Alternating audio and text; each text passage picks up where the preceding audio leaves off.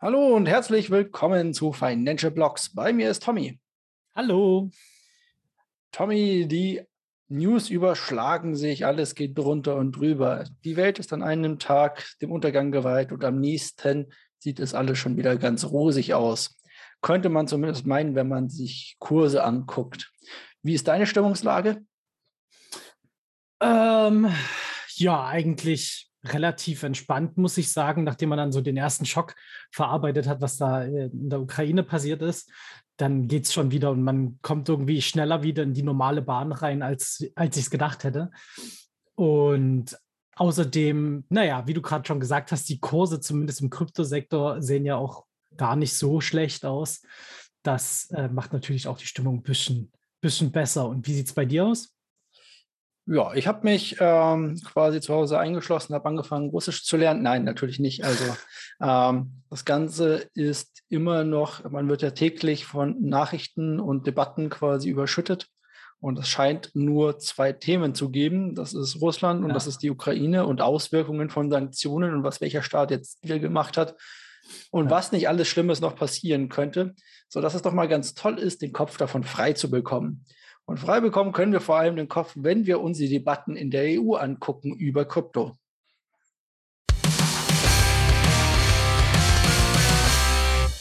Und mit dieser tollen Überleitung von mir kommen wir zum Mika-Richtlinienentwurf, dessen Abstimmung am 14. März stattfinden soll, also in fünf Tagen. Ja. Mika. Mika ist eine tolle Sache. Ich verstehe auch gar nicht, wie kommt man auf den Namen Mika? Irgendwann Market in Crypto Assets. Nee, Markets ja. in Kryptoassets. Und aber auf jeden Fall hatten wir darüber berichtet, ja, dass Markets in Kryptoassets, diese Mika-Richtlinie, irgendwie ein Bitcoin-Verbot durch die Hintertür vielleicht reingeschlichen haben soll, in dem oder reingeschlichen werden könnte, in dem Proof-of-Work-Blockchains einfach verboten, oder gesagt, äh, der Service damit verboten werden könnte. Bedeutet, dass Banken und so weiter ja nicht mehr ähm, Bitcoin verkaufen oder verwahren dürften, zum Beispiel für Leute oder auch andere Assets, die damit einhergehen, wie zum Beispiel Ethereum, da das ja auch noch auf Proof of Work basiert, solange nicht Ethereum 2.0 unterwegs ist. Allerdings ist das laut Berger eine Fehlinterpretation. Stefan Berger von der ähm, CDU hatte darüber ja auch das Ganze publik gemacht und groß auf die Glocke gehauen und hat gesagt, naja, das Ganze ist also rausgefallen, dieser ganze äh, Themensatz ist rausgefallen und jetzt dürften die, äh, dürfte das Ganze vom Tisch sein und die Mika-Regulierungen sind gar nicht so schlimm, sondern machen das Ganze vielleicht ein bisschen rechtlich sicherer, würde ich mal sagen, auf der Art und Weise. Der endgültige Entwurf ist eingereicht. Ich bin mir jetzt in EU-Parlament, nee, EU-rechtlich da gar nicht so sicher. Ich glaube, wenn darüber abgestimmt wird, geht es doch nochmal, oder glaube ich, geht es nochmal in so ein Trigo, Tri, Tri, Trigonomie, nee, in so ein Trigespräch irgendwie sowas, wo ja, irgendwie ja. zwei Seiten und eine neutrale Partei sich dann irgendwie unterhalten. Genau, so, und dann gibt es dann gibt's noch äh, weitere Beschlüsse, die dazu gefasst werden muss. Also das ist jetzt auch wirklich nur der erste Schritt in der ganzen Prozesskette, die da im EU-Recht greift, muss man jetzt halt erstmal weiter abwarten, wie da jetzt so die ersten Entscheidungen sind. Wobei man dann schon relativ davon ausgehen kann, glaube ich, dass wenn das jetzt diese erste Hürde äh, übersteht, dass es dann auch weitergeht. Und äh, ich finde es auch, was der Stefan Berger da bei Twitter immer dazu schreibt, finde ich eigentlich ganz interessant. Kann man ruhig mal gucken. Jeder, der bei Twitter ist, neben unserem Kanal natürlich zu abonnieren, äh, dort auch mal vorbeizuschauen, äh, weil eben jetzt gar nicht mehr unterschieden werden soll zwischen Proof of Work, Proof of Stake oder sonst irgendwas, sondern es fällt unter einem Oberbegriff. Finde ich es erstmal eine richtige Sache. Äh, weil nämlich ja auch eben Systeme wie bei Ethereum sich mal ändern können. So. Und dann würden schon wieder komplett neue Richtlinien greifen und das macht es natürlich eben für Anbieter mit Dienstleistungen wieder schwieriger. Deswegen ist natürlich eine allgemeingültige Regelung schon viel besser. Zumindest wenn man mal irgendwas hat, auf das man sich auch mal berufen kann und nicht irgendwo ja. zwischen, äh, ich sag mal, sich irgendwie in den Verkauf von äh, Antiquitäten einreihen muss und irgendwelchen dubiosen Geschäften mit Drogen so ungefähr, kommt man sich da ja manchmal ja. vor, wenn man sich darüber unterhält in dem Ganzen. Aber wird schon mindestens schon mal eins. Ich habe da nur so ein bisschen Bauchschmerzen, muss ich ganz ehrlich sagen, weil wir hatten das bei Artikel 13 der ja dann irgendwann Artikel 18 wurde. Und jeder erinnert sich, das war das große ähm, Gesetz, was ja äh, unter anderem für YouTuber zum Beispiel eine Reichweite oder eine große Reich, eine große Folge hatte, dass die ähm, mit Werbung und so weiter aufpassen mussten, genau. Und ähm, dass die nur noch irgendwie 15 Sekunden von einem Clip spielen dürfen in ihren eigenen Videos und dass Zeitungen irgendwie oder das Google irgendwie nur noch die 15 ersten Zeichen einer Schlagzeile drucken darf und solche Sachen. Also da muss man aufpassen, weil das kam auch erst nach diesem Dreiergespräch quasi alles rein. Weil mhm. dann hat das irgendjemand anders übernommen und dann wurde das Ganze ganz schnell dann doch noch so äh, von einem sehr liberalen Ansatz zu einem richtigen Horroransatz, den wir halt jetzt haben. Also. Ja, dann hoffen wir mal, dass das dann nicht passiert. genau. Was wir aber hoffen können, ist, dass in Österreich ein E-Geld-Institut entsteht. Genau, also mehr oder weniger ist das ja schon entstanden, nämlich die, äh, das Tochterunternehmen von Bitpanda, das heißt Bitpanda Payments. Die haben offiziell von der Aufsicht in Österreich die Bestätigung bekommen, dass sie jetzt ein E-Geld-Institut sind, ein EMI. Das bedeutet, die dürfen Zahlungsdienstleistungen abwickeln. Also man kann sich das wie PayPal vorstellen, nur dass halt natürlich Bitpanda, die meisten kennen das wahrscheinlich, äh, halt alles über Kryptowährungen macht. Das bedeutet, ich könnte dann als Kneipe oder als Einzelhandel sagen, ich möchte gerne für jegliche Zahlungsabwicklung Bitpanda Payments benutzen. Und dann können die Leute bei mir bezahlen und die machen die ganze Abwicklung mit Kryptowährungen dann dahinter. Für mich finde ich, ist richtig cool. Man kann äh, von Bitpanda halten, was man will. Da gibt es äh, auch sehr kritische Stimmen dazu, was den Support angeht und solche Sachen. Aber erstmal ist es ein richtig gutes Zeichen, dass äh, eine europäische Firma da ähm, diese Berechtigung bekommen hat und das ausführen darf. Ja, man sollte hier natürlich nicht vergessen, vielleicht verpassen wir hier diesmal nicht oder verpasst Europa nicht den äh, großen Aufstieg und ist dann wieder von amerikanischen Dienstleistern abhängig wie Mastercard und Visa. Ich gucke ja. nur gerade auf das Bild und die drei sehen aus wie äh, Steve Jobs in Grau, Dunkelblau und Schwarz. auf der Seite, das ich hier gerade sehe. Wunderbares Bild der drei Gründer. Also ja, Bitpanda, österreichisch, haben mir erst noch darüber geklagt, dass ähm, sie mit der neuen Regulatorik in Österreich äh, benachteiligt werden. Aber hier ja. sieht man noch mal einen kleinen Lichtblick, muss man ja sagen. Ja, Lichtblicke sieht auch Hive, wahrscheinlich am Ende des Mining-Horizontes sozusagen. Ähm, denn Hive ist ein ähm, NASDAQ-notiertes Mining-Unternehmen, das äh, zukünftig gerne Chips von Intel einkaufen möchte zum Mining. Und hier ist das Interessante daran, dass sie ihre Hashrate nicht nur damit verdoppeln wollen, sondern dass es dir dabei nicht um den Standard ASIC Rig Miner von Intel, den Bonanza Miner, wie Intel ihn genannt hat, ähm, geht, sondern die wollen Spezialanfertigungen haben. Und das soll bis Ende 2023 sein.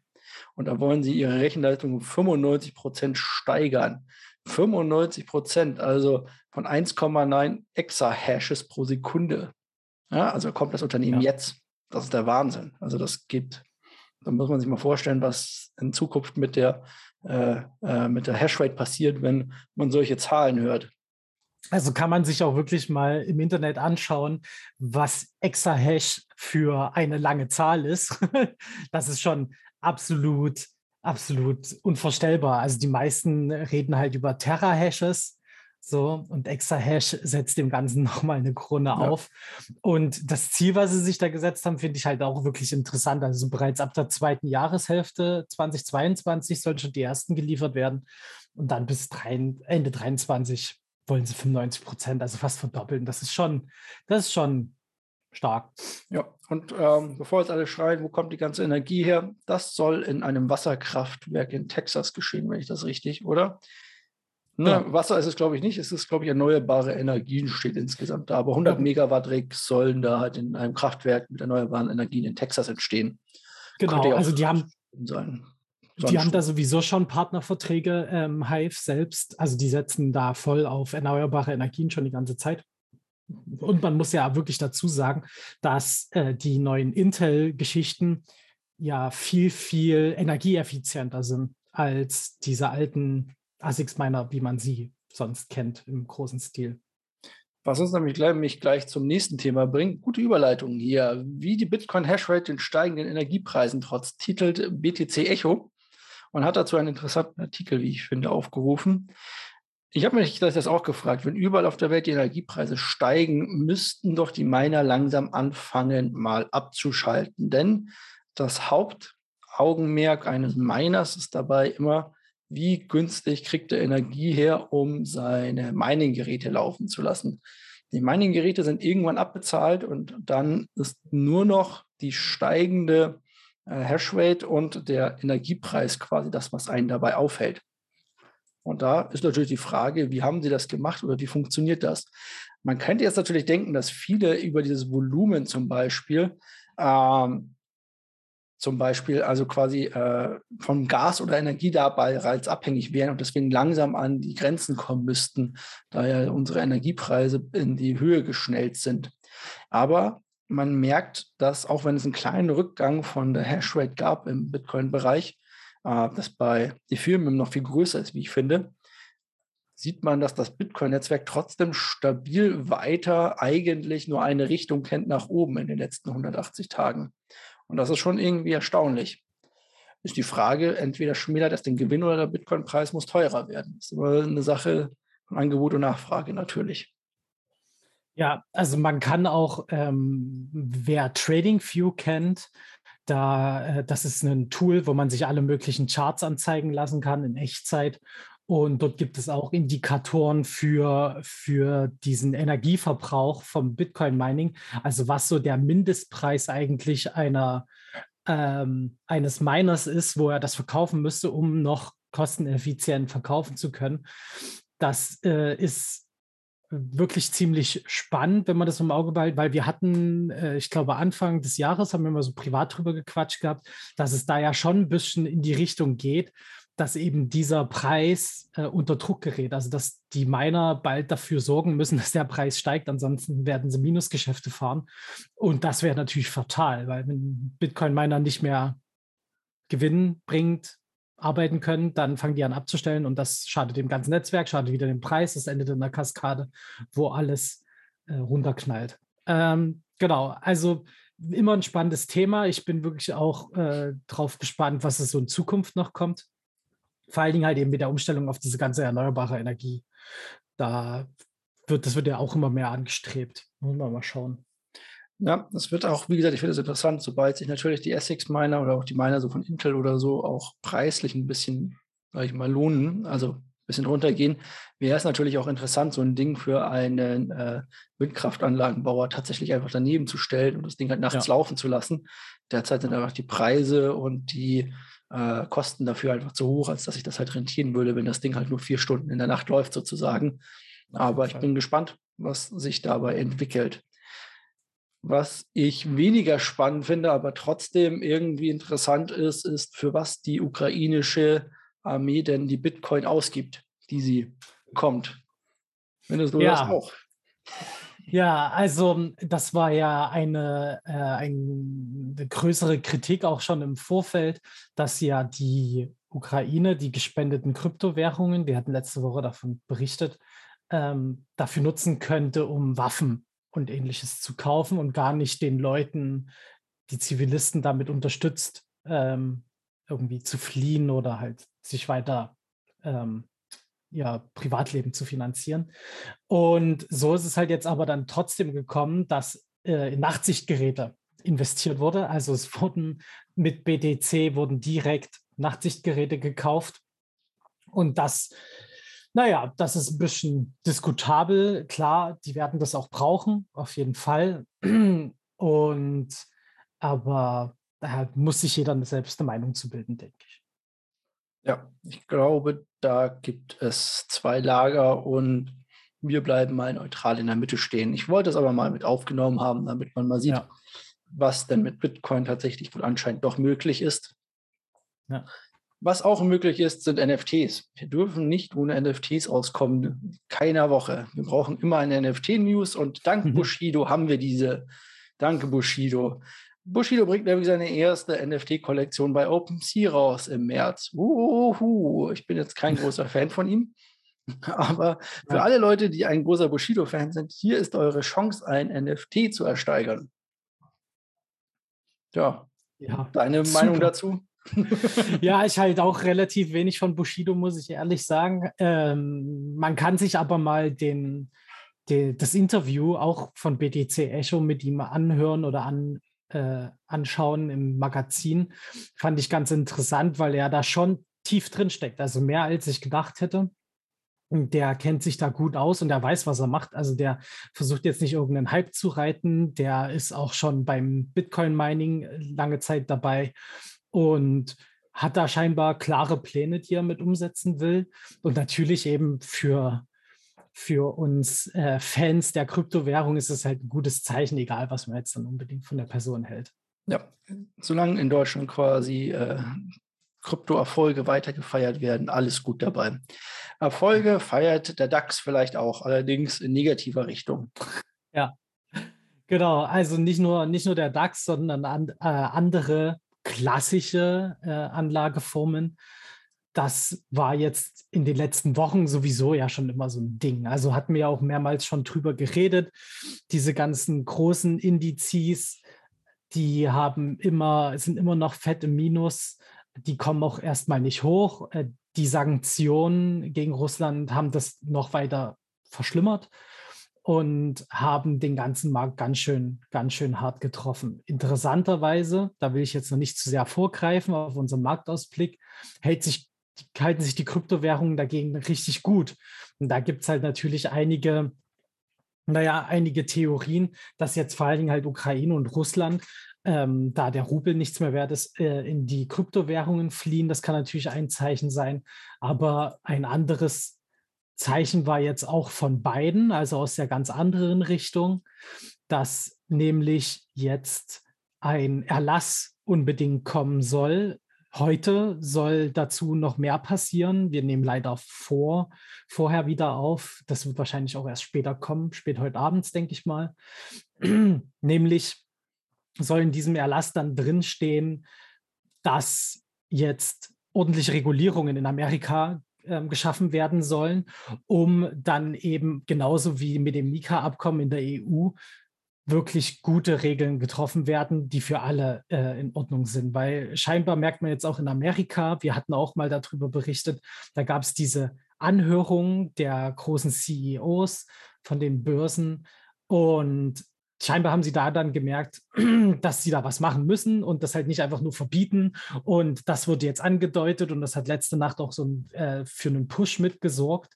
Äh, und ja, wie heißt es schön, the rumors sell the news. Ähm, das scheint da halt auch mit Aufschwung gegeben zu haben. Also aus meiner Sicht schwindet der klassische Markt und es wird immer mehr umgeschichtet in Kryptowährungen. Ist zumindest natürlich auch eine Hoffnung dabei. Oder in Nickel. Das können wir noch nicht wissen. Oh, Wer in Nickel investiert hatte, ist natürlich jetzt auch ein ganzes Stück reicher, wenn er es dann wieder verkaufen kann, wenn die Börse wieder mal aufmacht dafür. Oder, oder Weizen so, oder sonst. Genau, wollte ich auch gerade sagen, so hart es klingt, aber in Weizen äh, investiert zu sein, wäre jetzt äh, eine richtig gute Situation. Da muss man halt natürlich dann gucken, wie das, äh, was das so wirtschaftlich für uns noch für Konsequenzen haben wird. Wenn was es vor allem für humanitäre. Genau, das meine ich damit, ja. ja Konsequenzen hat. Ähm, selbst hartgesottene Börsianer habe ich schon gehört, also aus Amerika, Wall Street, langjährig sagen eigentlich, man sollte auf so Grund Bedürfnisse eigentlich keine Spekulanten lassen, weil das den Hunger der Welt verstärkt oder Probleme in der Welt verstärkt. Gut. Ja. Kommen wir ja, aber zurück vielleicht von den klassischen Börsen und den klassischen Märkten wieder zurück zu uns und zu einer Börse, die nach Europa gerne expandiert. Und zwar FTX. FTX ist eine der größten Börsen in den USA inzwischen mit FTX US. Eine der größeren in der Welt inzwischen und steigert sein Volumen stetig sozusagen. Äh, war aber, glaube ich, das letzte Mal ich nachgeguckt habe, noch auf Platz 7 oder irgendwas in der Art und Weise. Will jetzt aber einen Lizenznehmer in Europa finden.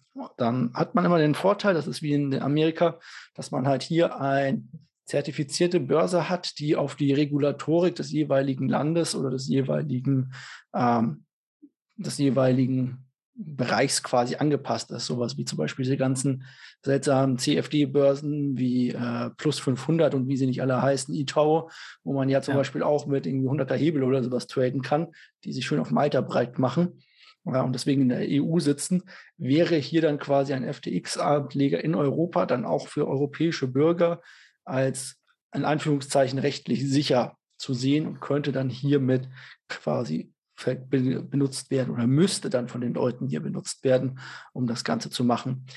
Das Ganze soll in Zypern geschehen. Das ist wahrscheinlich neben Malta eines der besten Länder dafür. Aber ja, äh, ja ähm, ist quasi dann da. Also da sitzt auch Itoro zum Beispiel. Die sitzen auch auf Zypern. Dann können sie sich die Klinke in die Hand geben, sozusagen. Hm. Auch wenn ich ein großer Fan von FTX eigentlich bin, weil ich den Service eigentlich ganz gut finde, würde ich mir wünschen, dass ich lieber die internationale Börse weiter nutzen kann als einen europäischen Ableger. Aber wir werden sehen. Wie gesagt, umso mehr in Europa, umso besser für uns eigentlich.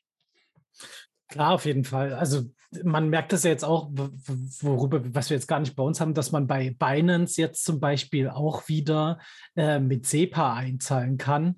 Also da ist auch wieder ein Zeichen dafür, dass da Regulierungen der Börsen weiter voranschreitet, die ganzen Behörden in Europa da auch mitziehen und die Börsen da ihren Betrieb richtig aufnehmen können. Und wenn das jetzt mit FTX auch noch funktioniert, ist das super, super Sache grundsätzlich. Aber ich sehe das genauso wie du.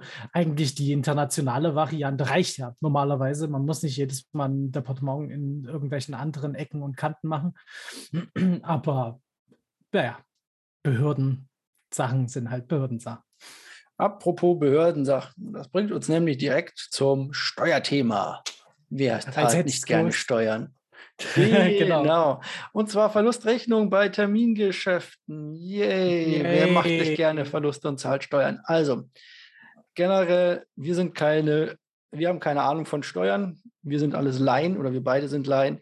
Und wir können auch nur diese Aussagen wiedergeben, die wir quasi irgendwann mal irgendwo gehört haben. Also, falls ihr irgendwelche Themen habt, die mit Steuern zu tun haben, können wir euch auch nur raten, wendet euch an einen Steuerfachmann. Davon gibt es ein paar im Internet. Falls ihr dort Hilfe braucht, könnt ihr uns so gerne anschreiben. Wir können euch die weitervermitteln. Also nicht wir helfen, sondern wir können euch aber Adressen nennen, zum Beispiel, wo ich zum Beispiel mal angefragt habe, wenn es um sowas geht. Oder du hast wahrscheinlich auch welche bei ja. sowas. Und man kann sich da helfen, denn es gibt tatsächlich Fachleute für sowas, die einem dabei gerne helfen. Genau, und da gibt es auch so die Möglichkeit für Einmalberatungen. Also wenn man halt so gesagt, ey, wie soll ich das machen? Mit generell mit allen Kryptogeschichten, Mining, DeFi, was auch immer. Äh, dann gibt es oft solche Einmalberatungen, da muss man dann nicht gleich eine richtige Mandatsübernahme machen für einen kompletten Steuerberater, der einen dann bis ans Lebensende ans Bein genagelt ist.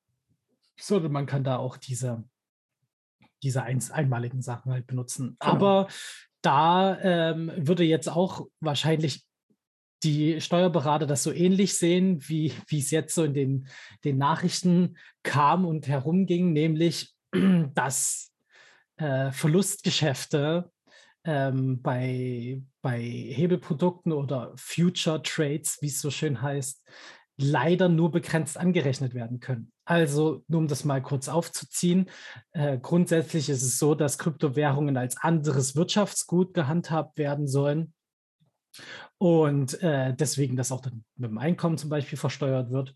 Und anders sieht es halt eben aus bei diesem ganzen Derivatsgeschäft, also so äh, Future-Kontrakte und so weiter und so fort. Und dort ist es halt so, dass da eben ähm, ganz normal ähm, Kapitalertragssteuer mit draufgesetzt wird, plus Solidaritätszuschlag und Kirchensteuer.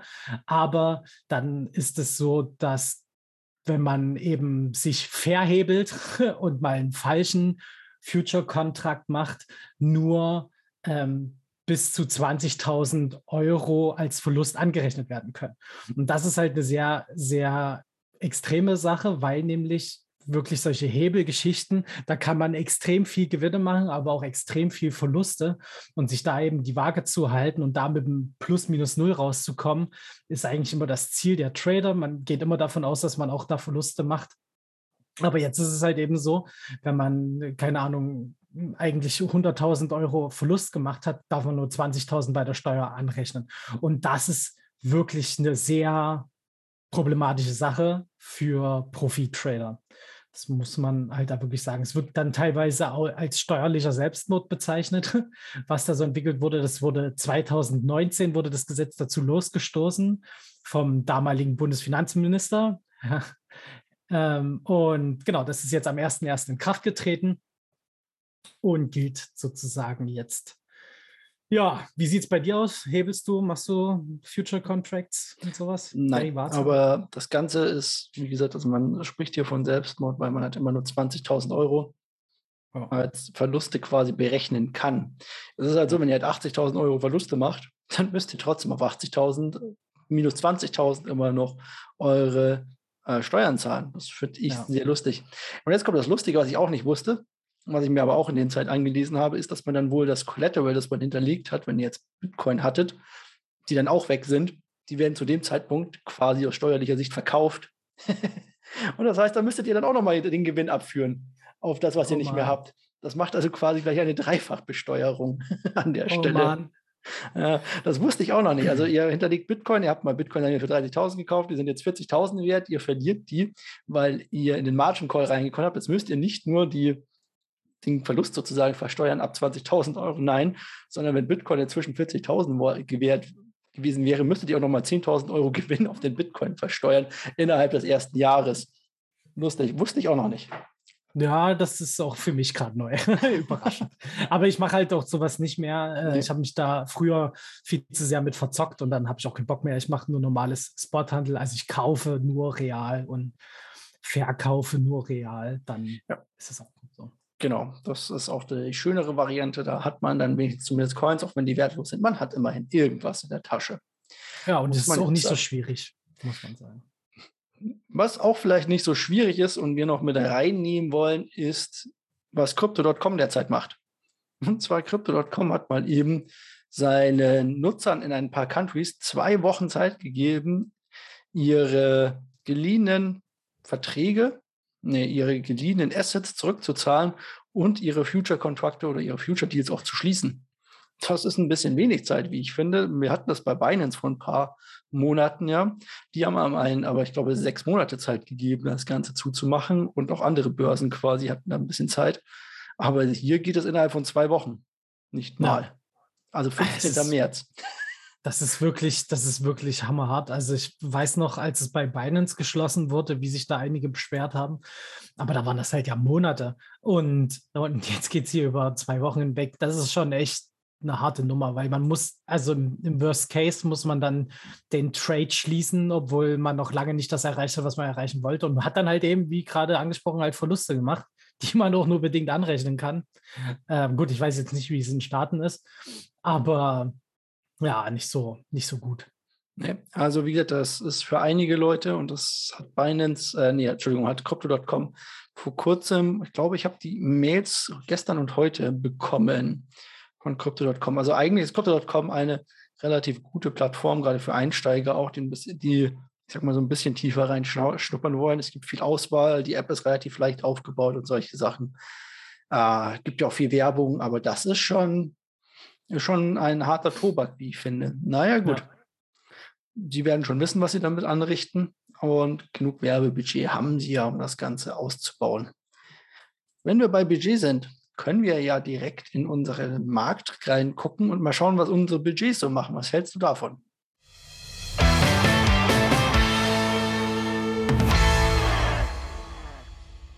Ja, der Markt sieht heute mal freundlich aus, wenn wir drauf gucken. Das gibt es so selten, dass das eigentlich ein Grund zu feiern ist. Hast du schon die Partytröte aufgesetzt?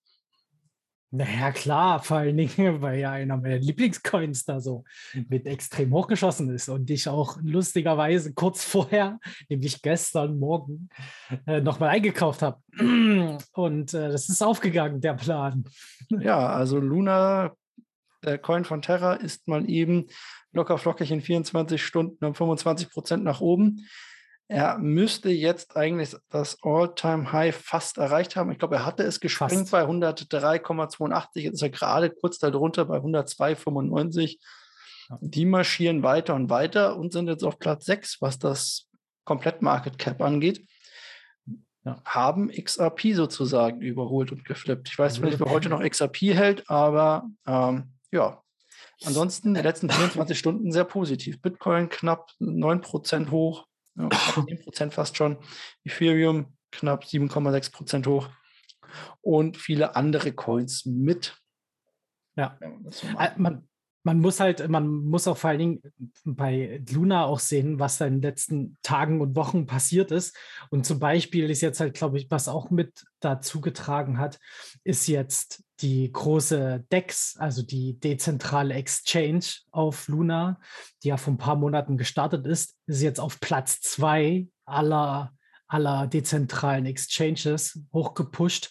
Die ist halt instant an an PancakeSwap vorbeimarschiert und hat sich da den Platz gesichert. Bis zum Platzhirsch Uniswap ist es noch ein weiter, weiter Weg. Aber ähm, hart umkämpftes Feld und da haben die sich ja hervorgetan und ich glaube, das wird auch nochmal mit da gut gepusht haben. Plus noch natürlich die ganzen anderen Projekte, die jetzt gelauncht sind und so. Jeder, der da ein bisschen informiert ist, weiß da mehr. Ja, die Leute aber, zahlen aber gerne, glaube ich, Fees bei Uniswap. Habe ich das Gefühl, sind ja immer noch bei 30 Dollar, glaube ich, pro Swap. Von daher. Ich verstehe es halt auch nicht. Also die haben auch, die haben auch 1,5 Milliarden ähm, Volumen dort auf Uniswap. Also die nächste jetzt, Astroport, ist das, hat 420 Millionen. So, das ist einfach halt, das sind extreme Welten dazwischen und ich finde das, ich finde es krass. Also wie, wie die Leute da für Vieh einfach ihre Transaktionen machen. Aber okay, ähm, jeder wie er es mag. Ja, genau. Wenn du halt irgendwie, weiß ich nicht, zwei Millionen da mal eben swappst, dann sind die 30 Dollar auch nicht mehr interessant. Genau, die anderen sind eher für die kleinen Leute wahrscheinlich. Genau. Apropos kleine Leute. Kleine Leute, kleines Geld, kleine Wellen. Bis auf Waves. Ja. Denn Waves mhm. ist unser Gewinner der Woche und man müsste eigentlich fast sagen, Gewinner des Monats schon. Äh, ja. Im letzten Monat mal eben 142 Prozent gestiegen, also in den letzten 30 Tagen. In den letzten sieben Tagen mal eben 50 Prozent gestiegen. Wir haben uns da auf die Suche gemacht und haben so ein paar Antworten gefunden, was Grund sein könnte, sind aber nicht so wirklich 100 Prozent, glaube ich, schlau geworden. Wir hatten da sowas wie zum Beispiel, ähm, die machen jetzt ein 2.0, also die updaten sich sozusagen. Das ist genau. interessant. Dann wurden sie bei Binance als Loans akzeptiert. Also man konnte sie ähm, als Collateral und als man konnte sie verleihen und leihen quasi jetzt. Das ist ja. jetzt aber auch nicht so. Und ja, so NFT, NFT-Geschichten sollen jetzt kommen und solche Sachen. Also alles ist halt jetzt keine, keine Neuerfindung. So, das hat mich wirklich gewundert, wie dann eben, ich meine, das ist jetzt auch kein kleiner Coin. Also das muss man ja auch dazu sagen. Ich meine, der ist jetzt halt gerade so in den Top 50, okay, aber trotzdem halt eben nicht so, dass der mal im Gegensatz zu allen anderen, vor allen Dingen in den letzten Wochen mal hier 100 noch was Prozent macht. Ja. Das ist, das kam überraschend. Also, also es ist kein kleiner Con, es ist auch kein neu, also es ist ja auch kein neues Projekt oder sowas. Ja, ja. Es ist ja eigentlich auch schon ein, ein alt eingesessenes Projekt sozusagen. Also wie gesagt, außer dem Update vielleicht, wer weiß. Also mal gucken. Es gab auch ein paar ähm, Sachen, dass da quasi hier die äh, äh, genau, ein paar Gerüchte und ein bisschen Funds wurden geraced und so weiter, aber das ist alles nichts, was ein Anstieg um mal eben 50 Prozent in sieben Tagen für mich rechtfertigen würde in einem Markt, in dem die letzten Coins quasi alle um 10% gesunken sind. Auf jeden Fall. Also da, wenn, wenn da draußen jemand mehr weiß, woran es genau liegt, äh, vielleicht jemand, der da in der Community aktiv ist, weil das sind wir beide nicht, ähm, dann äh, immer gerne an uns rüberschicken. Ähm, wir, wir lesen das gerne. Genau. Was ich nicht so gerne lese in letzter Zeit, aber trotzdem ja immer gerne weiterführe, ist das Portfolio von uns. Also das, was ich aufgesetzt habe, mehr oder weniger. Da habe ich ja mal initial am Anfang des Jahres, als Bitcoin bei ca. 42.000 das erste Mal runtergecrashed ist, habe ich ja gesagt, ich nutze diesen Dip sozusagen und kaufe Bitcoin und mache ein Portfolio auf, das aus, ich weiß gar nicht mehr wie vielen, 36 unterschiedlichen, 35 unterschiedlichen Coins besteht, um einfach so eine Art kleine kleinen Markt für mich zu haben. Ein Portfolio, in dem einfach ganz, ganz viele Coins sind, an die ich mal geglaubt habe oder gesagt, an die ich glaube und denke, dass es eine gute Investition ist, diese langfristig mindestens ein Jahr lang zu halten. Und dem auch weiterhin immer 10 Dollar oder sind eigentlich 12 Dollar pro Monat hinzuzufügen, äh, pro Monat pro Woche hinzuzufügen, also kleine Beträge. Gestartet ist das Ganze mit 1000 Jetzt sind wir im dritten Monat, also haben wir ungefähr 300 Euro hinzugefügt, ein bisschen mehr oder ein bisschen weniger. Und wir haben aber auch einen riesigen Abverkauf erlebt. Das kann man sich angucken. Das Portfolio ist offen. Das gibt es bei Cointracking. Das ist eine Steuersoftware, aber dort kann man auch öffentliche Portfolios erstellen. Und dort könnt ihr live mit angucken, wie sich meine Coins denn oder die Coins denn so entwickelt haben von diesem Portfolio. Und man muss sagen, Luna ist mit 36 Prozent einer der größten Gewinner hier und auch einer, der der meisten Gewinn gemacht hat von dem FTT. Hatte ich damals ja auch gesagt, ähm, von dem Super Bowl und so weiter, kaufe ich da nochmal ein. Ist auch einer derjenigen, der mit am meisten Gewinn gemacht hat, mit 17 Prozent noch derzeit. Der Rest ist mehr und mehr ins Minus gerutscht über die letzten Wochen, Monate hinweg. Bitcoin hält sich tapfer bei minus 0,24 Prozent Durchschnittskaufpreis. Den habe ich auch schon mal nachgekauft zum Beispiel. Und die Taktik ist es hier immer zu gucken, welcher Coin mir denn ganz gut gefällt und welcher Coin so in den letzten Tagen am meisten abgeflacht ist oder äh, Minus gemacht hat und diesen dann nachzukaufen sozusagen. Also sozusagen gutes DCA zu betreiben und immer beide zu betreiben, um mal zu gucken, ob man damit tatsächlich ein gutes Portfolio ein Jahr lang quasi pushen kann. Wir sprechen jetzt hier auch nur von ungefähr 1000 Euro und am Ende werden es 1500 Euro sein, also die da reingeflossen sind. Ich werde damit also wahrscheinlich kein Millionär werden. Vielleicht schon, wer weiß. ich würde es mir wünschen, aber wer weiß. Ja. Und diese Woche habe ich mich dazu entschieden. Also es gibt so ein paar Kandidaten, die sind da drin, ähm, weil ich sie eigentlich ganz gerne mag. Das sind aber so Wackelkandidaten. Die habe ich auch noch nicht ein DCA, zum Beispiel IOTA. Die habe ich ja gekauft, weil sie halt drin sind, weil sie in den Top 50 sind, weil es eine Chain ist. Ich bin aber kein großer IOTA-Fan. Ich habe auch ICP drin zum Beispiel. Den Internetcomputer bin ich auch kein so großer Fan, ist aber trotzdem mit drin. Ganz unten ist eine ganz, ganz kleine Chain, Soul nennt die sich, die hauptsächlich auf NFT und Spaß aufgebaut ist. Die hat ordentlich verloren. Die ist mit minus 60 Prozent quasi gerade drin. Da sind aus 10 Dollar jetzt oder 12 Dollar sind noch 5 Euro 36 quasi übrig gewesen. So, das ist das Schlechteste quasi, was wir haben. Wie gesagt, Bitcoin ist mit 40 Prozent gewichtet gewesen anfangs in dem Ganzen und hat auch noch immer rund 40 Prozent, wenn ich das richtig ansehe, sogar ein bisschen mehr, also ziemlich an Dominanz hier drin gewonnen. Und diese Woche habe ich mich entschieden, in Solana, also Soul, nochmal ein bisschen Geld zu stecken. Auch wenn da schon einige Male mal was reingeflossen ist, denke ich, ich mag das Ganze doch ganz gerne und könnte hier mit knapp, ja, Solana hat gerade bei mir im Portfolio hier minus 40 Prozent, da nochmal ein paar Euro reinstecken und könnte da ein bisschen Geld mitmachen, wenn das mal wieder hochkommt. Das ist ja die Idee dahinter. Also gerade minus 40 Prozent ist so eine große Chain. Ich will jetzt auch in der derzeitigen Situation, das war ja alles noch geplant quasi, äh, bevor Putin Amok gelaufen ist, möchte ich hier ähm, ja meine Sachen oder setze ich auf große, große Projekte und werde in große Projekte hauptsächlich weiter investieren. Aus dem Ganzen sind jetzt bei diesen 1300 gerade eine Summe von 976 insgesamt, die ich hier habe. Man muss allerdings sagen, dass hier mit den USDT in dem Portfolio etwas, die werden hier minus gerechnet, das stimmt nicht ganz 100 Prozent, die müsste ich mal rausnehmen, damit wir den Komplettwert wieder haben, weil die nicht ganz richtig sind. Also es ist auf jeden Fall, ich bin äh, ein bisschen über 1000 Euro derzeit was das Ganze angeht. Es ist ein gewisser Verlust, wie man gesehen hat oder wie man sieht, zu spüren in dem Ganzen. Aber es ist nicht so, dass ich hier komplett ausgebrannt bin, was auch zum Beispiel an der hohen Gewichtung von Bitcoin liegt. Und das würde ich jedem empfehlen, der sowas macht. 40 Prozent ist quasi schon das geringste, was ich im Portfolio halten würde an Bitcoin im Kryptobereich. Eher Richtung 50, aber ich war ja hier ein bisschen bullisch und habe mir gesagt, ich mache mal ein bisschen Altcoin-Gambling. Also Solana wird gekauft. Sehr gut. Hast du noch irgendein Thema, das du uns diese Woche zutragen möchtest? So etwas wie, dass man uns folgen soll, uns abonnieren soll oder dass man uns vor allem Freunden empfehlen soll? Ja, davon? also, also ihr, ihr, könnt uns auf jeden Fall abonnieren und uns auch eine Sternebewertung geben bei Spotify. Und was uns natürlich immer sehr freut, ist, wenn ihr uns weiterempfehlt an andere Leute. Ähm, und was ich jetzt auch noch sagen möchte, Terra hat soeben das All-Time-High geknackt.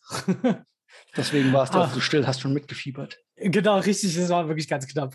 so.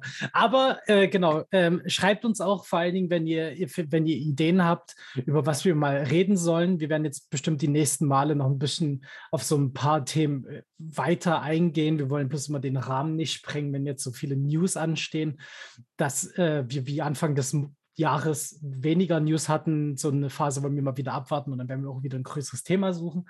Aber jetzt aktuell kommt ja immer wieder was Neues rein, was auch nicht unwichtig ist. Und genau. deswegen, ja. Empfehlt uns weiter, habt uns oder wir hören uns in einer Woche wieder. Noch irgendwelche letzten Worte? Nö. Dann ciao. Tschüss.